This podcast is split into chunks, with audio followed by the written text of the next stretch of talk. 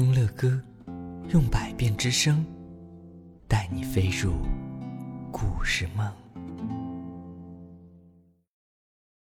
各位亲爱的宝贝们，晚上好，我是乐哥。今天晚上，乐哥要继续为你们播讲一篇来自于小朋友们自己原创的故事，题目就非常好听，叫做《星语心愿》。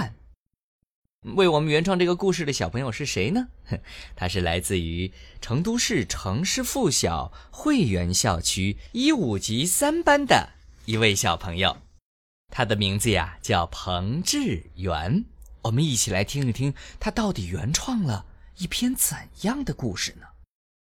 哇，这篇故事还和曾经在四川发生的一场地震有关。我们一起来听吧。二零零八年五月十二日十四点二十八分零四秒，四川汶川八级地震猝然袭来，大地颤抖，山河移位，满目苍夷，生死离别。这是新中国成立以来破坏性最强、波及范围最大的一次地震。但是，有阴影的地方，就有光。而在黑暗中，人性的光辉往往灿烂夺目啊！汶川地震就是这样的黑影，但是，在这团浓得化不开的黑影当中啊，我们依然可以看到闪烁着的母性光辉。大家看到这幅图上的小男孩了吗？现在我就要讲一个关于他曾经在这场地震中的经历。在消防人员救灾时，他们在一堆废墟下面发现了这样一个母亲。她的双膝呀跪在冰冷的地面上，胳膊肘支撑着身体。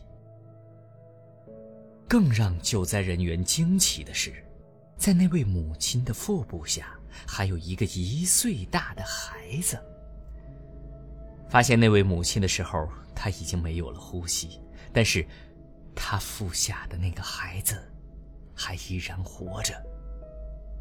可以想象，在山崩地裂的那一瞬间，那位母亲没有过多的遐想，她下意识的当机立断，就扑倒在孩子身上，任凭碎石怎样击打他的身体，她都顽强的用身体保护着孩子，屹立不动。哎呀，乐哥读到这儿还是略略的感到有一些伤感，还不止于此呢。人们在孩子的身上发现了一部手机，上面已经写好了一条短信，写着：“亲爱的宝贝，如果你能活着，一定要记住，我爱你。”时光荏苒。岁月如梭，后来，那个孩子慢慢长大，他逐渐明白了母亲对他所做的一切事情。在一个宁静的夜晚，他独自蹲坐在地上，双眼微闭，低头沉思。他记起了一岁那年，母亲带他去汶川摘樱桃，但从那以后就再也找不到他的母亲了。此刻。他的眼角流出了两道泪水，他茫茫然抬头，望向天边，直到很远很远。乐哥看到有一张图，这张图上啊，有一个小孩孤零零的坐在那里。哎，在他的身边有几颗星星，这到底是怎么回事呢？就在这个时候啊，奇妙的事情发生了，天边出现了一颗亮闪闪的星星，向他眨眼，传来了他熟悉的母亲的气息。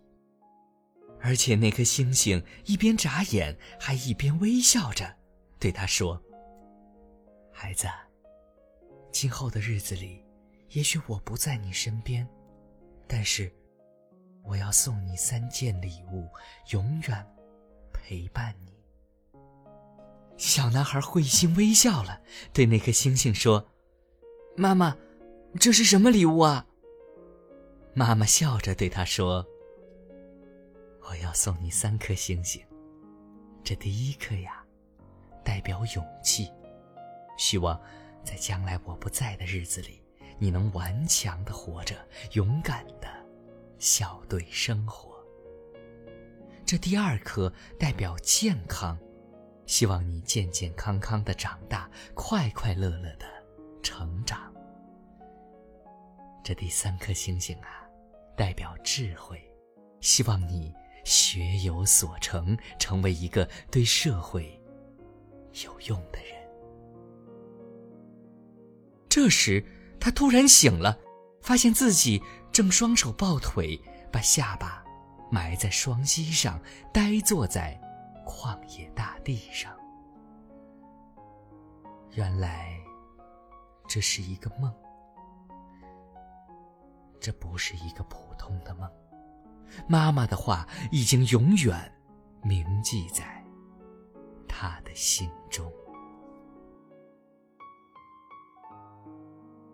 随着时间的推移，这次地震留下的阴影逐渐被人淡忘，但是。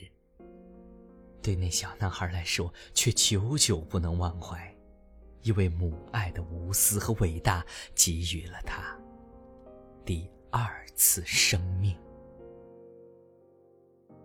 母爱是迷航的灯塔，指引着前进的方向；母爱是冬日的阳光，温暖着赤子的心灵；母爱是尽责的卫士，保护着幼小的生命。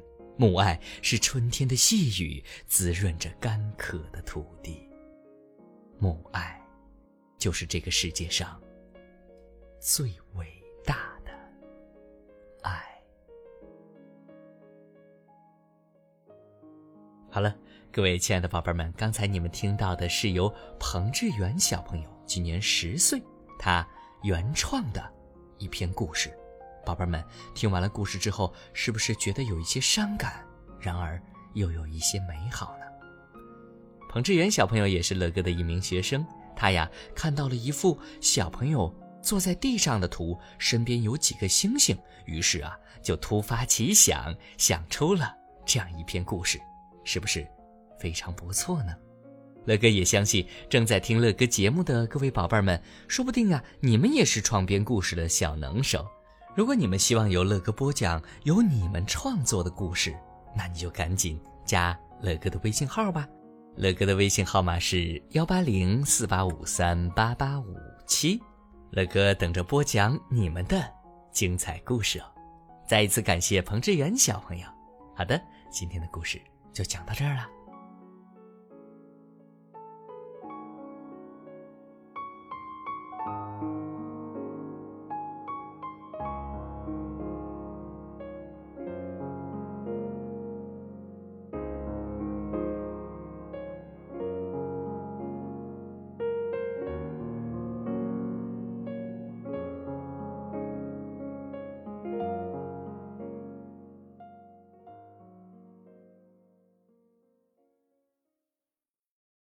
希望听到更多乐哥播讲故事的宝贝们，请搜索“睡前读给宝贝听”。